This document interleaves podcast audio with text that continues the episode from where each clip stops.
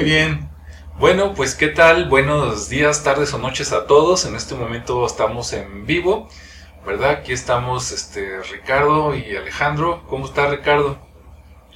Hola, muy bien Alejandro. Muchas gracias por la invitación, como siempre. Aquí listo. Pues muy bien. No, y felicidades a, a, Ricardo que siempre nos acompaña y nos cuenta cosas muy interesantes. Por lo menos la vez pasada yo me quedé sorprendido ahí de, de quién era esta, ¿qué? María Izquierdo, de todo lo que había hecho. Y después de que ya estaba, digamos, fascinado y apantallado con esa historia, todavía sacaste la de Leonardo Oliva, que todavía lo traigo en la mente porque fíjate que busqué información de él, así por su nombre nada más, en la biblioteca Juan José Arriola, así Leonardo Oliva nada más, y no salió nada. Y me sorprende porque pues es una biblioteca muy grande, ¿no? Este, ya no, no pedí asesoría de, de la gente que estaba ahí porque ya, ya me andaba despidiendo, pero sí me llamó la atención, dije o teclea algo mal o no hay mucha información de este señor y eso lo hace más interesante. Sí, fíjate que yo el siguiente día que hablamos de eso fui al parque, el que está ahí en Jardines del Bosque. Ajá. que es el, el, jardín botánico.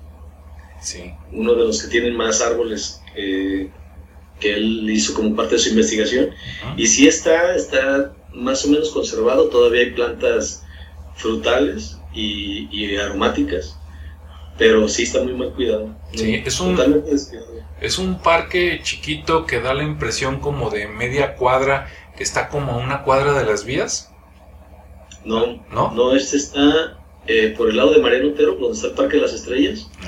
Y este, digamos que está entre Mariano Otero y lo que es Lázaro Cárdenas.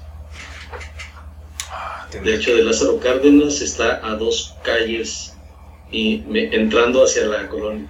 Ah, ya, va, va, a estar del otro lado. Ah, sí, yo, Yo, yo me imaginaba que era por acá, por donde estaban las calles de Sol y todo eso, y ¿no? Entonces un, un, poquito más yendo, digamos, como si caminaras hacia Plaza del Sol, pero por, por ese tramo. Ah, entonces ya sé cuál. No, pues sí, es un parque más o menos grande, ¿no? Sí, está grande, son como tres calles más o menos. Sí, tiene, no sé si sea mi imaginación en el recuerdo, pero tiene como unos pequeños arcos, así como de, de adorno. ¿Sí? ¿O no? No. No, no tiene arcos. Que recuerden, no.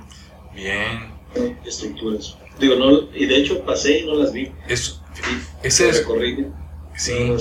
Ese es un rumbo interesante porque fíjate que creo, no estoy seguro, pero creo que cerca de ese parque está el lugar de donde mudaron a los, a los del Hospicio Cabañas, cuando lo hicieron museo, que, que se llevaron a, digamos, a todos los niños y los administrativos, creo que el lugar está más o menos por esos rumbos.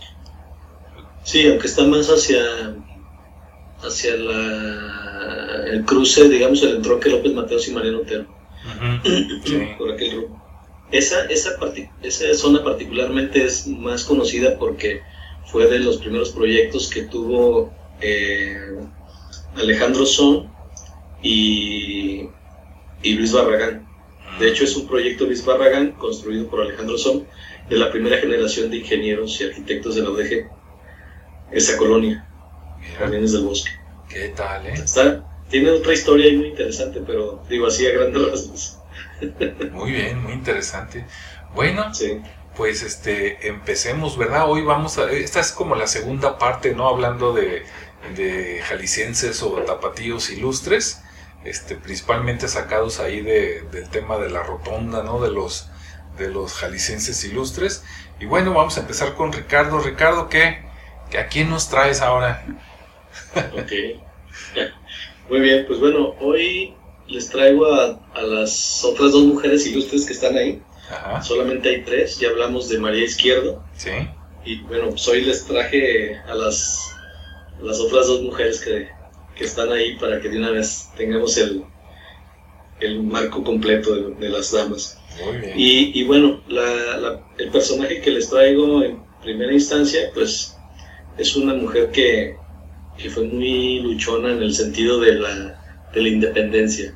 Y hablo de María Rita de la Trinidad Pérez, o Rita Pérez, o mejor conocida como Rita Pérez de Moreno. Sí, porque fue esposa de Pedro Moreno, otro, otro también luchador de la independencia. Ajá.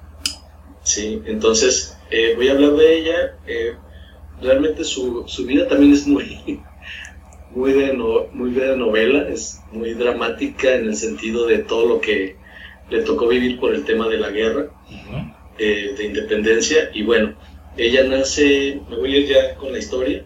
La hice un poquito así en formato de historia como la vez pasada para que tenga un poquito de, intención y de, y de, hilo conductor para que sea más fácil de, entenderla. Entonces ella nace en las cañadas del cura, allá por San Juan de los Lagos, en la región norte, o altos norte, mejor dicho, el 23 de mayo del 79, de 1779, para que no vayan a pensar que era de 1900, 1779.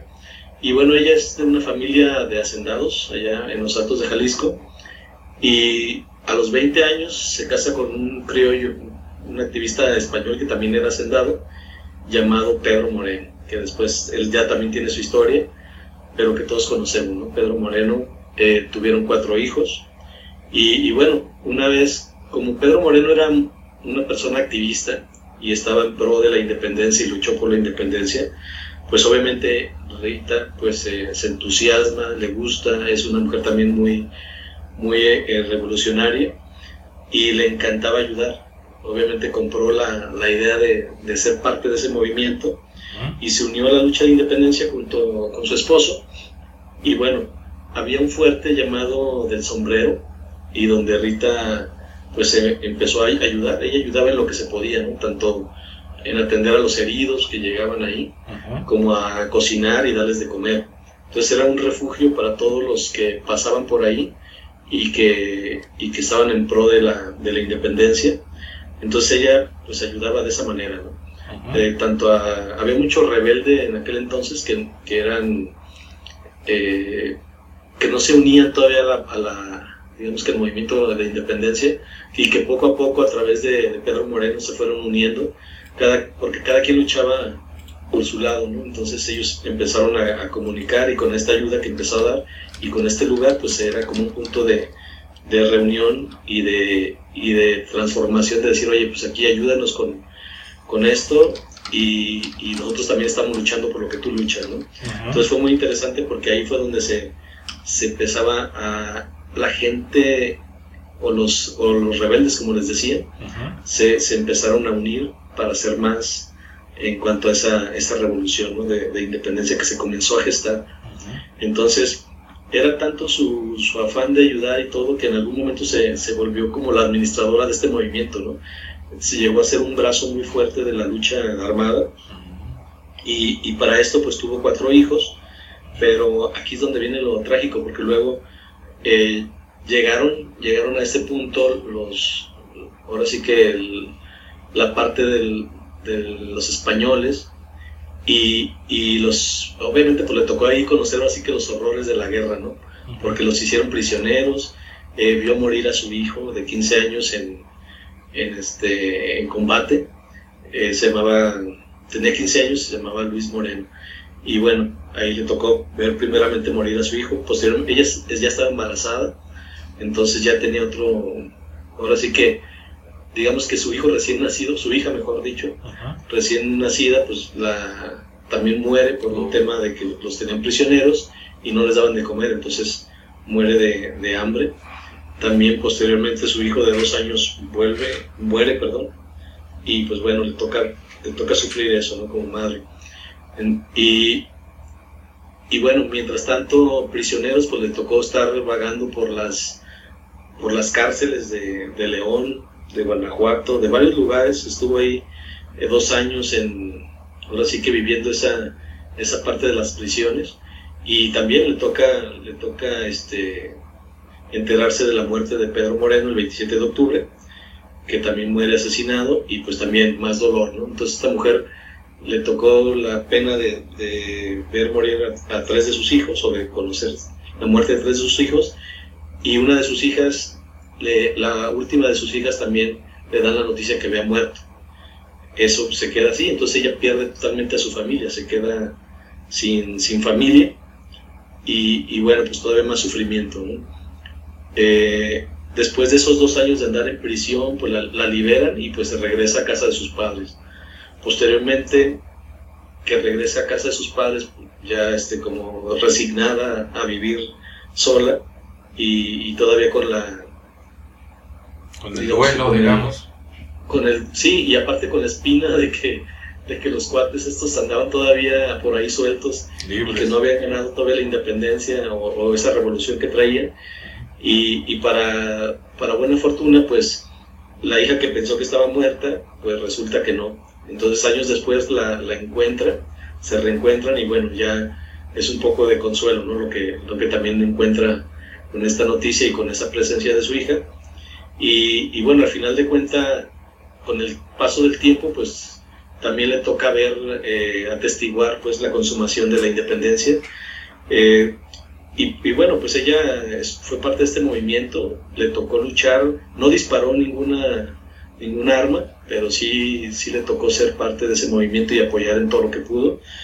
Y, bueno, pues al final no, no, tuvo ningún reconocimiento, simplemente sabían que existió, que, que estuvo ahí este, apoyando a toda la gente la, la tenían como una persona pues muy, muy estimada por, por, toda la ayuda que dio.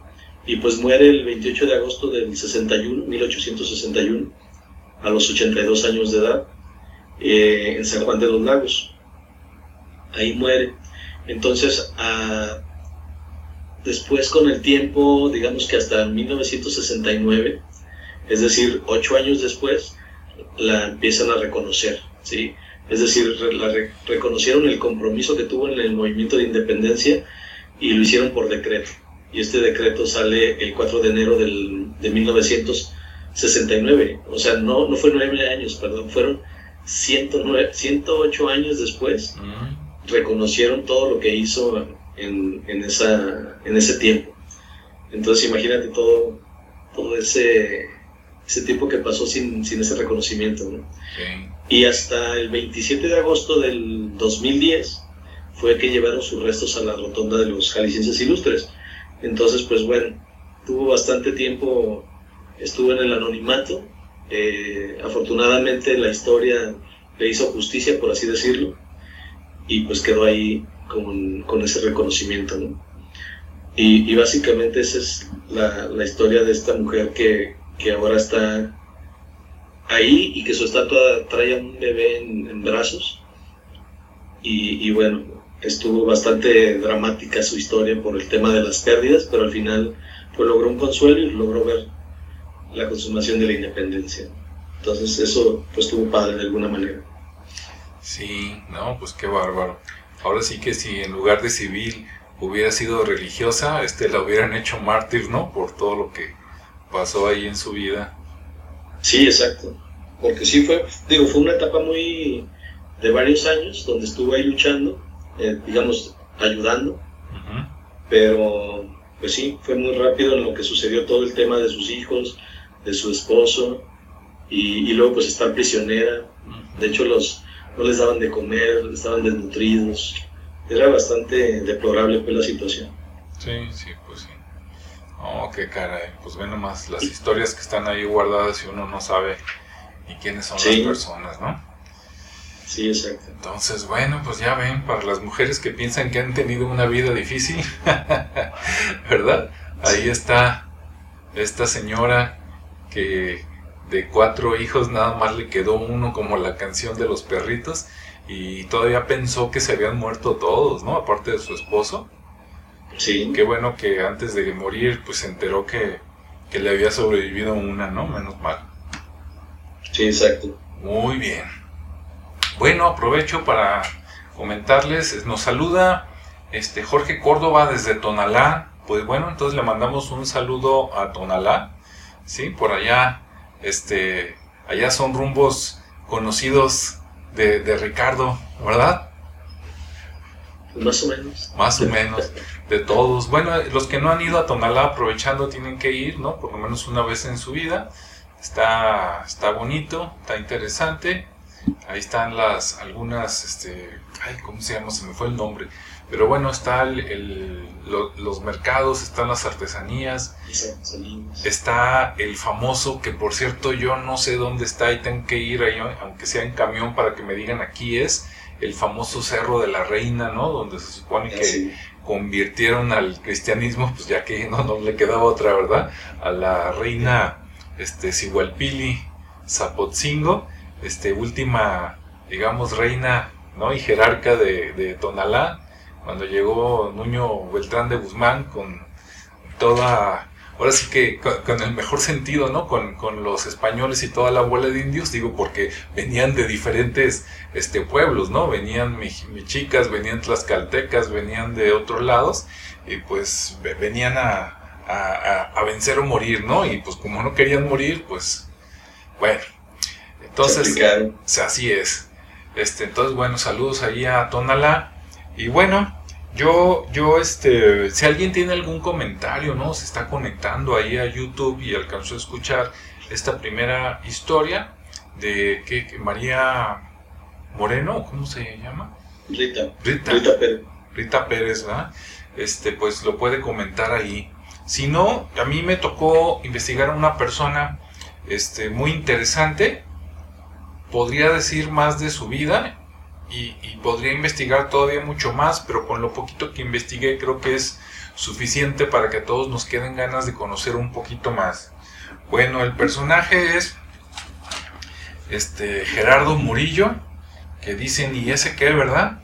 Más conocido como el Doctor Atoll. Entonces ahí sí dicen, ah, el pintor, ¿no? Antes de, antes de, de esta semana, eh, lo único que conocía del doctor Atoll es que sabía que era un artista. No me quedaba claro si era pintor o qué, qué tipo de artista. Y que un tramo de la avenida Circunvalación se lo dedican, ¿no?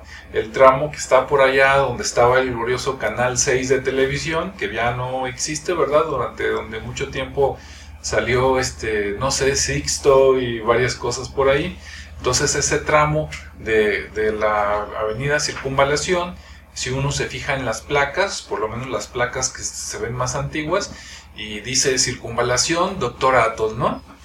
Y que antes de platicar un poquito de su vida, también me llama mucho la atención, vi dos videos en YouTube para darme una idea donde le estaban haciendo homenaje en los dos videos y en los dos videos el homenaje que se lo daban era desde la Ciudad de México y que allá está su obra, ¿no?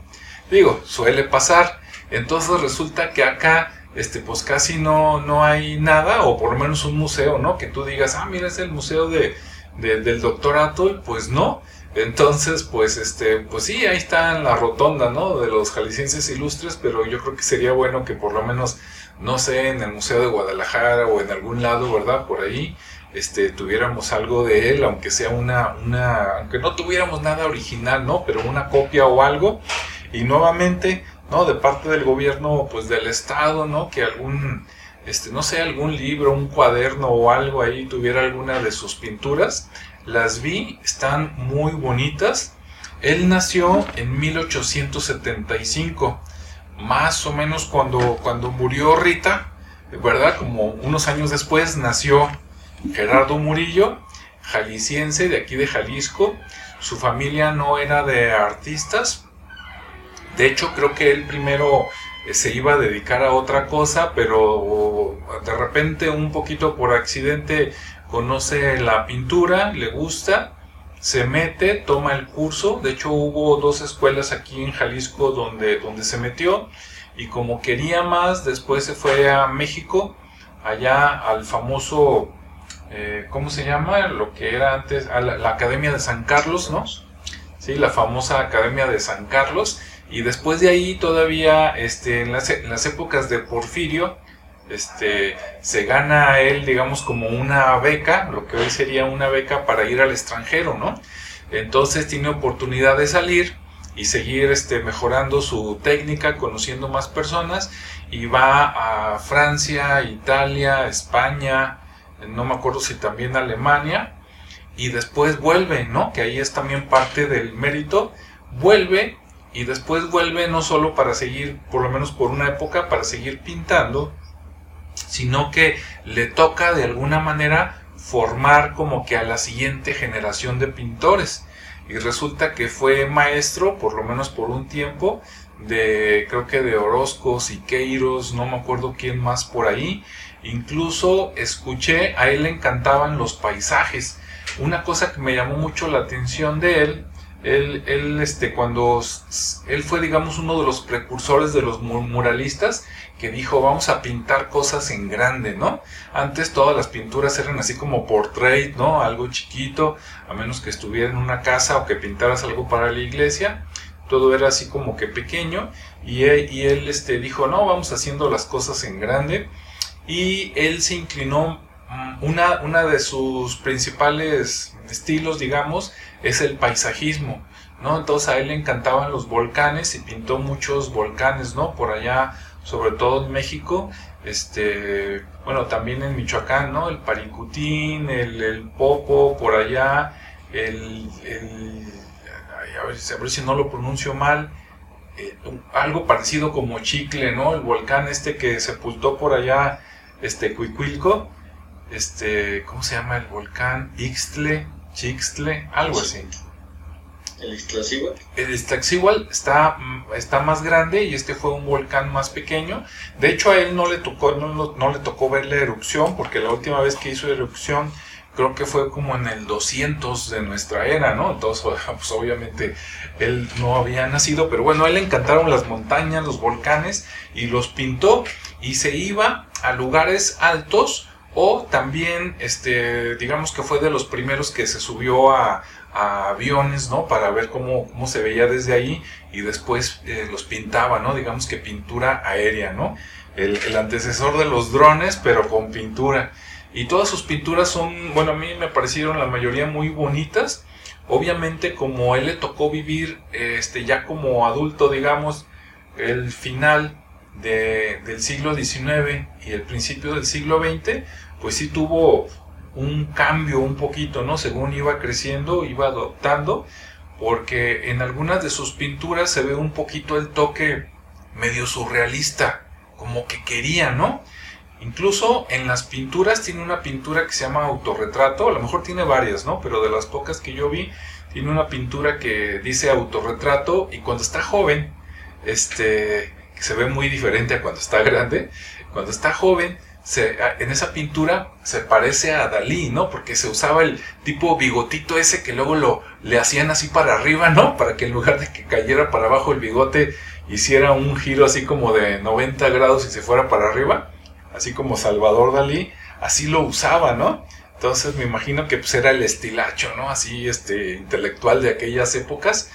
Este, y ya después de grande, que es como lo, recuerdan la mayoría de las personas, ya este, con cabello canoso, casi nada de cabello arriba, una, una barba y un bigote muy largos, ¿no? Así tipo Venustiano Carranza, más o menos.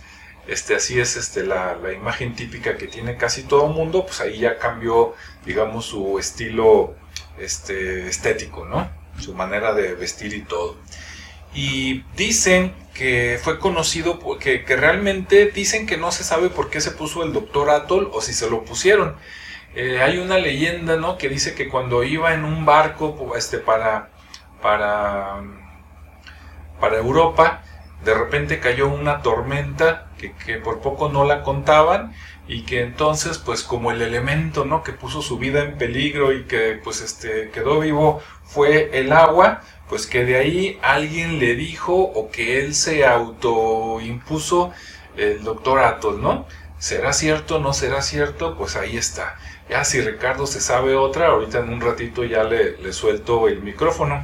Una cosa también que me llama la atención, las personas que le hacen homenaje de allá de la Ciudad de México, lo mencionan como el doctor At, así como el, como el, prefijo no en inglés de at de en, ¿no? At the park o at the tal cosa. Y en cambio los que somos de acá de Jalisco decimos que es el doctor Atol, como Atole, ¿no?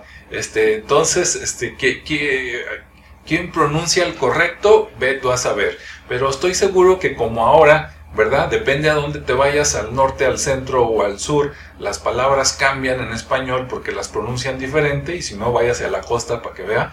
Este, seguramente pues, el náhuatl también tenía sus, sus, cambios, ¿no? Entonces, yo desde que tengo 15 años lo escucho como el doctor Atol, entonces con eso me quedo, pero sí me llamó la atención que la gente de allá de, de, de, la Ciudad de México, de la capital, este, casi no pronuncian la O ni la L, así como que el doctor At el doctor Adl y el, la L así como que, este, como que muy cortita y muy forzada, ¿no? Y digo, mira qué curioso.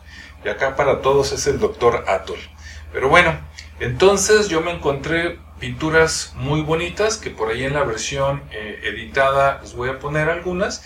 Y pues les invito a que sí se metan a Google y le pongan el doctor Atol o le pongan Gerardo Murillo para que vean todas las pinturas que tiene. Incluso por ahí sale una, una chica que se ve así un peinado muy típico de allá de los años 20, ¿no? De 1920 y tantos, cuando se usaba como el foxtrot, ese baile así muy, pues muy, muy movido, ¿no? Y, la, la, ropa de las mujeres muy, muy típica, así como que cabello pegadito, cortito. Y de seguro fue alguien interesante, no, no, no quise indagar mucho allí en la, en la historia sentimental, este, pero bueno, entonces sí les invito a conocer un poquito más de la vida de Gerardo Murillo, alias el doctor Ato. Sí, no sé, Ricardo, si tú tengas ahí un poquito más de información, adelante. Más o menos. Ah, pues viene, dice, ahí va la parte sentimental. Ahí va la parte sentimental con, Carmen Mondragón. Sí. La hija de un, un general o algo así. Sí. Ah, nada más una cosa que se me olvidó decir, o creo, él fue amigo del papá de Frida Kahlo y que yo no sabía que también había sido pintor.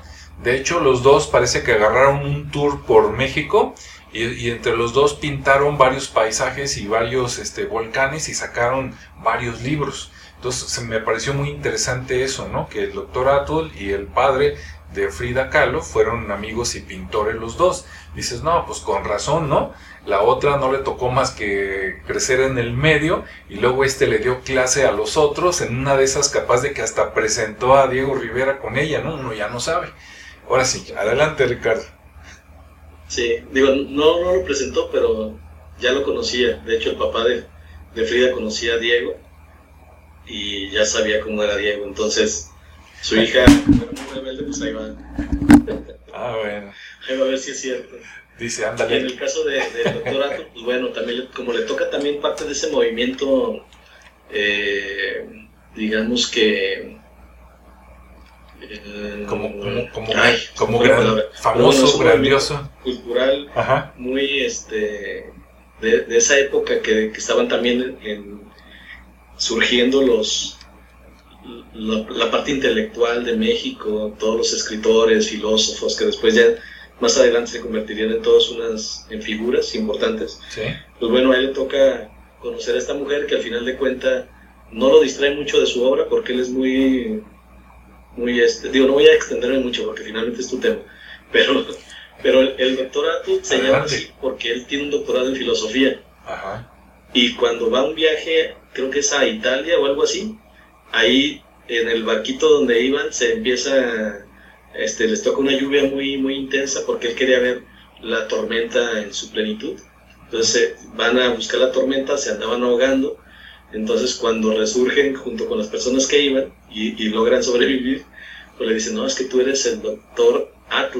Pero le dicen Atl porque Atl en náhuatl es agua. Sí. Entonces para, para bautizarlo con ese nombre, lo que hacen es, ya estando en la Ciudad de México, en una tina, la llenan de champaña y lo, lo, sumergen, obviamente lo desnudan y lo meten a la tina y ahí lo, lo, sacan ya como el doctorato. Lo bautizan. Entonces es, una, una anécdota muy interesante y que de verdad sobrevivió de, de milagro.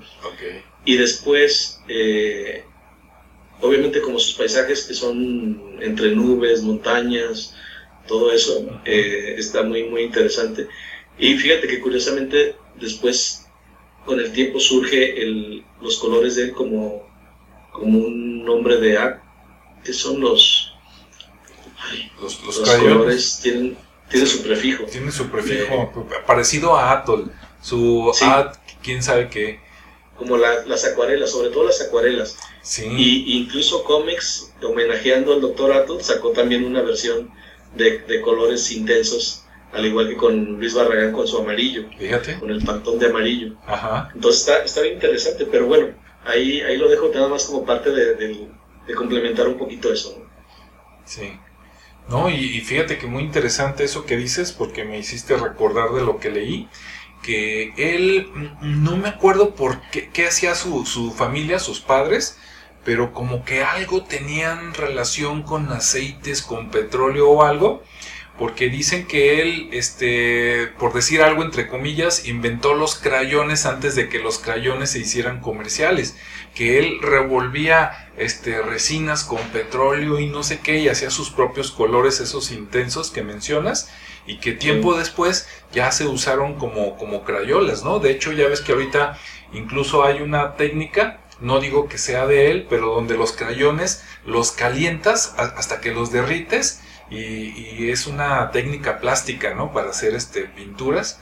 Entonces, interesante que él a principios del siglo XX pues ya andaba con estas cosas, ¿no? Sí, y prácticamente él es el que da origen a eso, a los crayones. Porque sí, efectivamente, como tú mencionas, eh, a base de resina, de cera y petróleo, él lo que quería era comenzar a hacer obras en roca, en, las piedras. Entonces, él quería que permanecieran ahí de una manera conservando la textura, conservando la parte orgánica. Entonces, precisamente por eso se da la tarea de estar haciendo esas mezclas hasta que llegan los Colors. Ándale. sí. Sí. Pero, pero bueno, está, está bien interesante este el, el paricutín, no, es Es que estaba tratando de, acordarme del que tú decías, pero bueno. Ah, el, otro, te digo que es el, el, el chitle. Luego, luego, lo, luego buscamos una, una, imagen. Por ¿eh? ahorita se supone que está extinguido, no dudo y ahorita ya lo hayan pavimentado porque no, no era tan grande. Dices, bueno, pues si, si la laguna la taparon, ¿no? ¿verdad?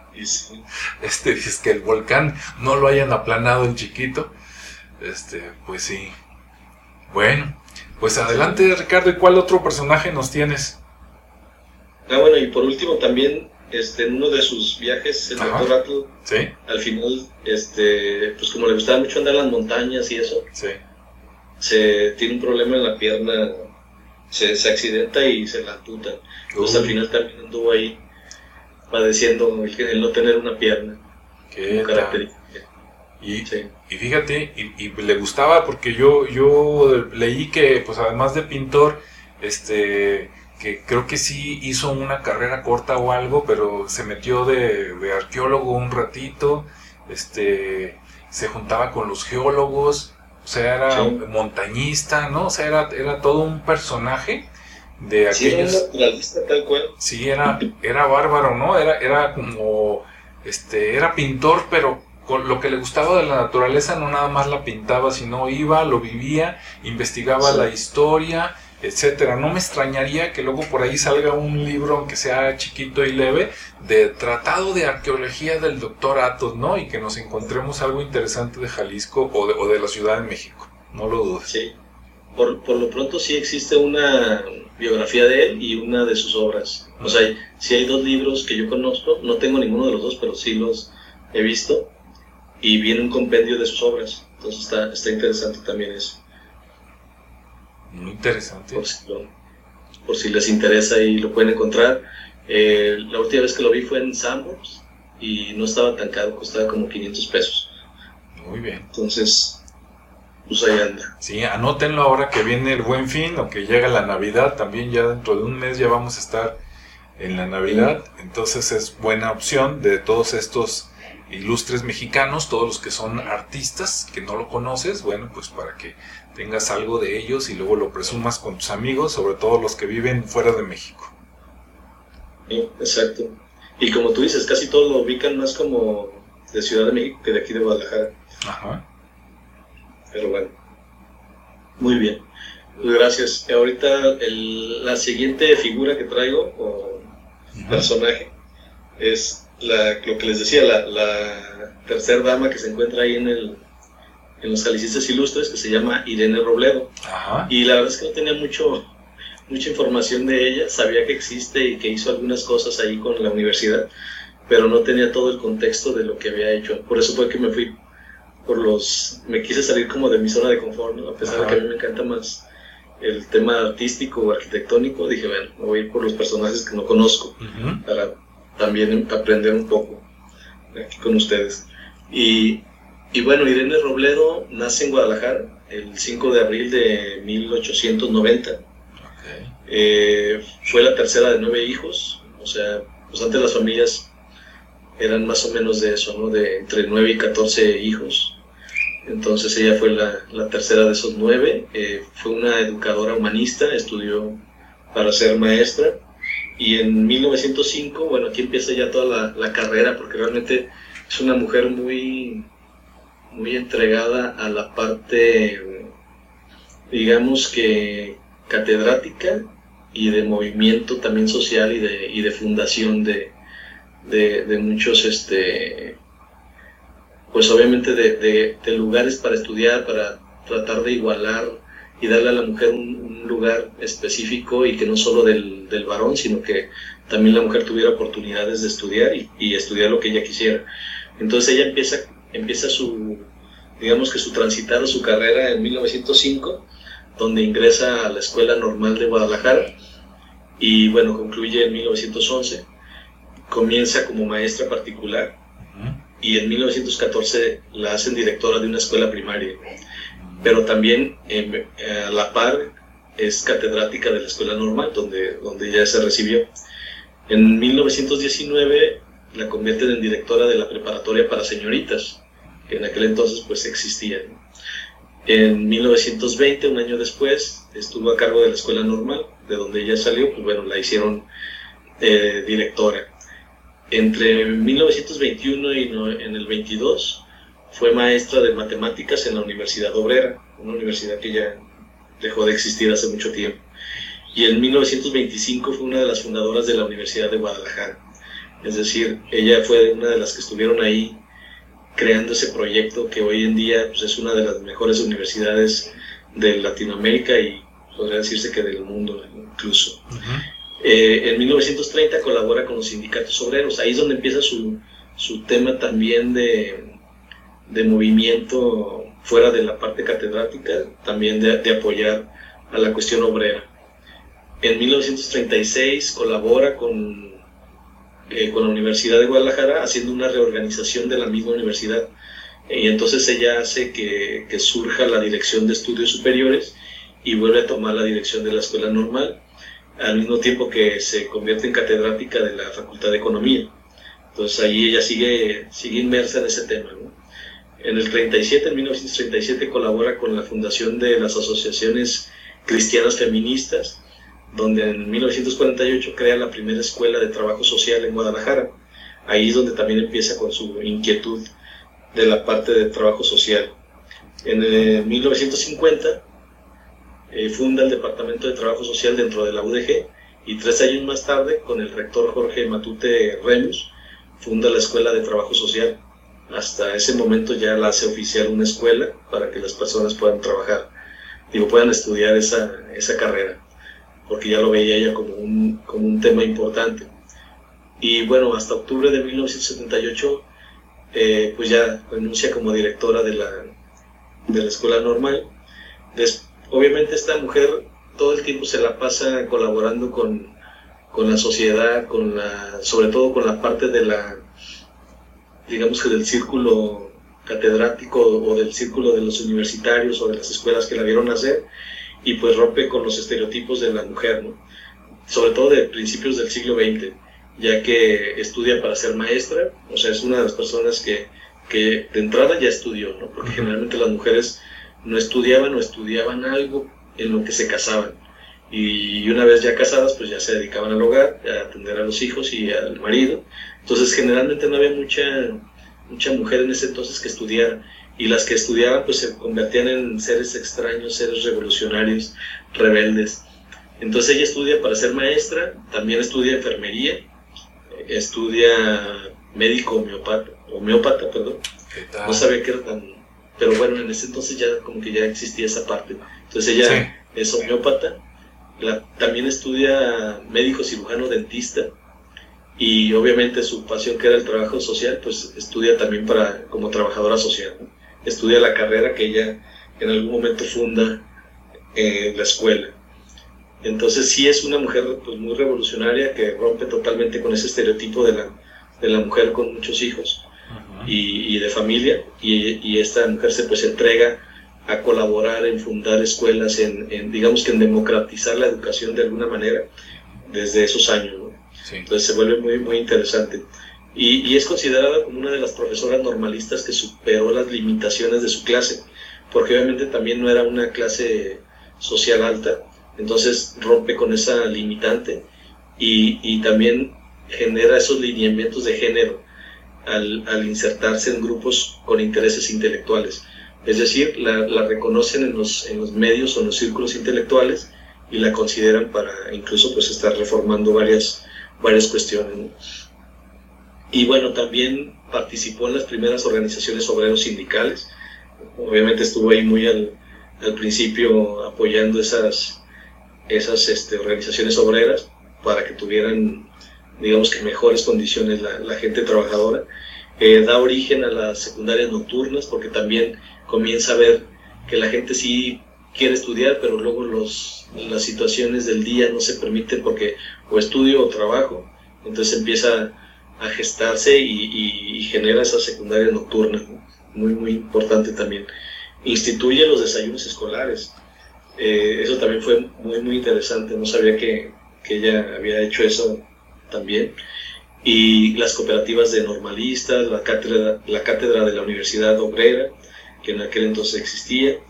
Eh, participa muy activamente con el grupo de intelectuales que reúne al gobernador, por ejemplo, José Guadalupe Zuno, para la reapertura de la Universidad de Guadalajara en, el, en 1925. También la maestra Irene Robledo puso énfasis en la educación integral, en la participación de la mujer en carreras exclusivas para varones y en la instalación de la escuela politécnica. Entonces ella también estuvo ahí creando instituciones para educativas muy interesantes. Y obviamente se enfocaba también en dar cultura, en, perdón, en dar, en dar a la cultura una proyección social basada en la libertad para ponerla al alcance de todos. Es decir, lo que decía, pues como una democratización de la, de la educación, ¿sí? que no solo fuera para las clases pudientes como, como en aquel entonces, que no todos tenían ese privilegio de llegar a estudiar, pues ella luchó por, porque así fuera, con el tema de la secundaria nocturna, con los desayunos escolares, con este tema del de la escuela politécnica, y, bueno, eh, creo que de alguna manera lo logró. Ahora, pues digamos que cualquiera pudiera tener acceso a, la educación y, y, bueno, es, fue una, un logro pues el que haya realizado todos estos esfuerzos en diferentes áreas eh, y bueno, creo que sí se logró el, tener esa, esa, libertad de educación en la sociedad y tenerla al alcance. Y bueno, pues fue nombrada novia eterna de la Universidad de Guadalajara por el rector de la universidad, eh, José Parres Arias y eh, en un discurso de entrega del doctorado honoris causa en 1972, donde recibe de manos del presidente de México, que fue en ese entonces Luis Echeverría, eh, pues ese, digamos que esa condecoración. Y es la única mujer distinguida con esta decoración, de condecoración, perdón, hasta 1993, en que se concedió a Rigoberta Menchú. Es decir, antes de Rigoberta Menchú, ella era la única mujer que tenía esa condecoración de, de ese doctorado honoris causa. Y, bueno, se, se, enlistan otros, bueno, voy a pasar a, a listar algunos honores y preseas que recibió la maestra, porque sí, fue una persona, un personaje muy, muy activo y pues tuvo la presea fundadora de la Universidad de Guadalajara en, el, en 1955 la presea de Año Internacional de la Mujer en, el, 1975, fue el miembro distinguido por la comunidad tapatía del Ayuntamiento de Guadalajara en 1979, le dieron una presea la Asociación Médica de Jalisco y la presea Vida y Movimiento del DIF y personajes distinguidos en, en, este, en Canaco en 1982 y la presea Ignacio Manuel Altamirano por los 50 años de servicio. Al final, pues bueno, fallece el 8 de agosto de 1988 aquí en Guadalajara y pues sus restos permanecieron en el Panteón de Mezquitán, estuvieron ahí por más de 10 años y finalmente el 10 de octubre del 2000 los trasladan a la rotonda de los jaliscienses y los tres. Entonces ahí pues finaliza su, su historia, pero pues fue una mujer muy, muy activa, muy, muy creadora de, oportunidades y, sobre todo muy enfocada en, el tema educativo y, de, la parte obrera. Entonces se me hizo muy, muy interesante toda su obra. Hay más cosas que hizo en el Inter, pero saqué así como la, lista cronológica de, sus, de sus actividades y, y la verdad sí me sorprendió mucho porque pues logró bastante, ¿no? Desde la fundación de la universidad, desde apoyar, o sea, estar preparando también a nuevas generaciones en, en los normalistas, en la escuela normalista, en la universidad obrera, en los sindicatos y, bueno, la, universidad politécnica también que fue creada por, por ella. Entonces sí, una mujer muy prolífica en, en acciones y en obras. Sí, no, pues qué bárbara. ¿eh? Yo, yo nada más sabía que había sido maestra y creo que directora, pero no me sabía toda la demás historia. Y con todo lo que dices, oye, no, pues entonces hizo más ella y su generación que todo lo que ha hecho la Secretaría de Educación después, junto con la sección 43. Creo que ella hizo todo y ya dijeron, ya todo está hecho. Ándale, ya, ya nomás dale mantenimiento, ¿verdad? Porque es, eso que dijiste de las escuelas nocturnas es muy importante. En, alguno, en algún tiempo y en algunos lugares le dicen escuela nocturna a la escuela antes, a la escuela de la tarde. Porque recordábamos que antes la escuela se acababa muy temprano. O sea, a las 12, una de la tarde ya se había acabado, ¿no? Entonces, este, eh, la, la, nocturna a veces entrabas a las 5, ¿no? Ahora nos da risa, pero sí, era la nocturna, ¿no? Y salían como a las 8 de la noche. Este, ahora pues ya con los tiempos, ¿verdad? Hay universidades donde a lo mejor a esa hora entras, entras a las 7, 8 de la noche y antes saliendo como a las 11 y media, ¿no? sí, exacto. Dependiendo.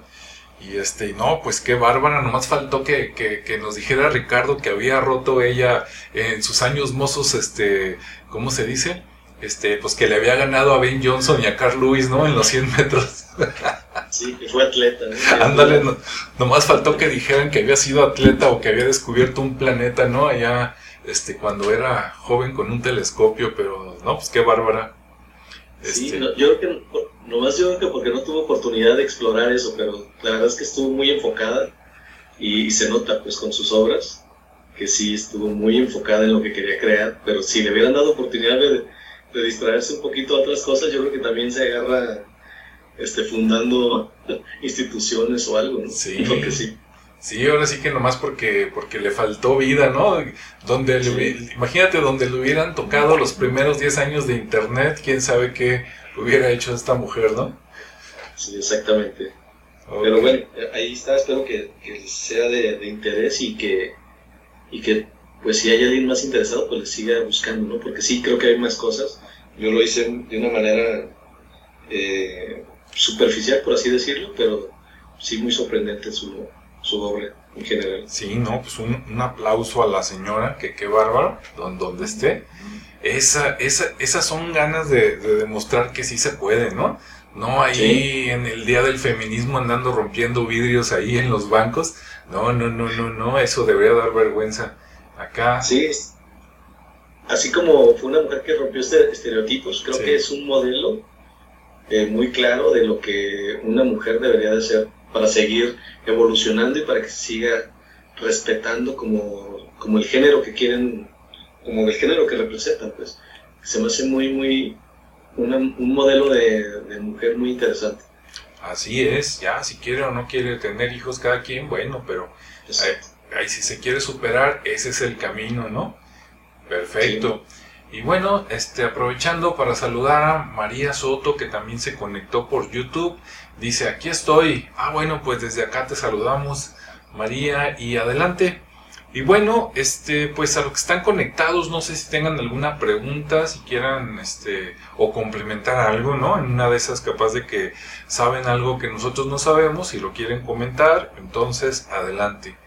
En caso de que no, ya los que vean después el, video, ya este, grabado en lugar de en vivo, también si saben más de estas personas, este, Rita Pérez, eh, Gerardo Murillo, alias el doctor Atol, o Irene Robledo, pues pueden ponerlo ahí en comentarios, ¿no? Así entre todos aprendemos más. Así es. Muy bien, y bueno, pues aprovechando algún pensamiento, Ricardo, así como para cerrar el día. Algún pensamiento. Pues bueno, pues como les comentaba, creo que este, este tipo de, de mujeres, que en este caso elegí estas dos mujeres porque no conocía en su totalidad su historia, creo que nos dan un ejemplo de, de lucha, de, visión y sobre todo de, perseverancia, porque de alguna manera, obviamente también de, sufrimiento en el caso de, Rita, pero que de alguna manera tenía muy claro por lo que luchaban, ¿no? Tener muy claro por lo que el propósito de su vida era muy claro. Entonces el tener esa claridad, nuestro propósito del día a día, creo que no es fácil, pero una vez que lo, que lo encontremos, va a ser muy, muy divertido, va a ser muy divertido estar aquí y, ir caminando hacia ese lugar. Entonces, pues no, no se dejen ahora sí que abatir por el día a día y más bien enfóquense en, en algo que les haga feliz y que, y que sea productivo, ¿no? que al final deje esa huella y no solo una huella de carbono, sino una huella de, de algo, de algo valioso para ustedes, para sus seres queridos y, bueno, esperemos que también para la sociedad. Así es, no se entretengan nomás en chismes y en cosas que no valgan la pena, ¿verdad? Yo siempre he dicho por ahí, ¿verdad? Y lo sostengo, dice, si vas a hacer algo este, que, que no te va a ayudar, ni en tu salud, ni intelectualmente, ni socialmente, ni en tu bolsillo, pues mejor no lo hagas, ¿verdad? Incluido el chisme y un montón de cosas que dices, bueno, nomás, nomás me quitó tiempo y yo aquí. Bueno, pues gracias a todos por estar aquí con nosotros. Sabemos que es un día difícil porque como es este puente, ¿no? Mucha gente se fue desde temprano y ahorita ya para estas horas ya está en la playa, en las cabañas, en algún lado, ¿verdad? Y uno aquí trabajando, ¿verdad? Pero bueno, ya nos, ya nos tocará. Y este, incluido por ahí, creo que por ahí anda Rodrigo, le mandamos un saludo, después que nos cuente a ver a dónde fue y qué, qué se trajo por ahí. Y este, pues gracias a todos por sintonizarnos, ¿verdad? Nos vemos y escuchamos en el siguiente espacio. Hasta luego. Hasta luego, que estén muy bien. Ok, por acá dice María Soto, ya nos íbamos, ¿eh? pero dice así rápido escribió y lo mandó en el momento exacto. Dice, recuérdenme el nombre de la maestra Irene Robledo, no sé si sabes el otro apellido o algo, Ricardo. Mm, pero así, así la encuentran, ¿sí? Sí. maestra Irene Robledo. Irene Robledo o maestra Irene Robledo y con eso le sale ahí toda la información. Que parece... Robledo García. Robledo García.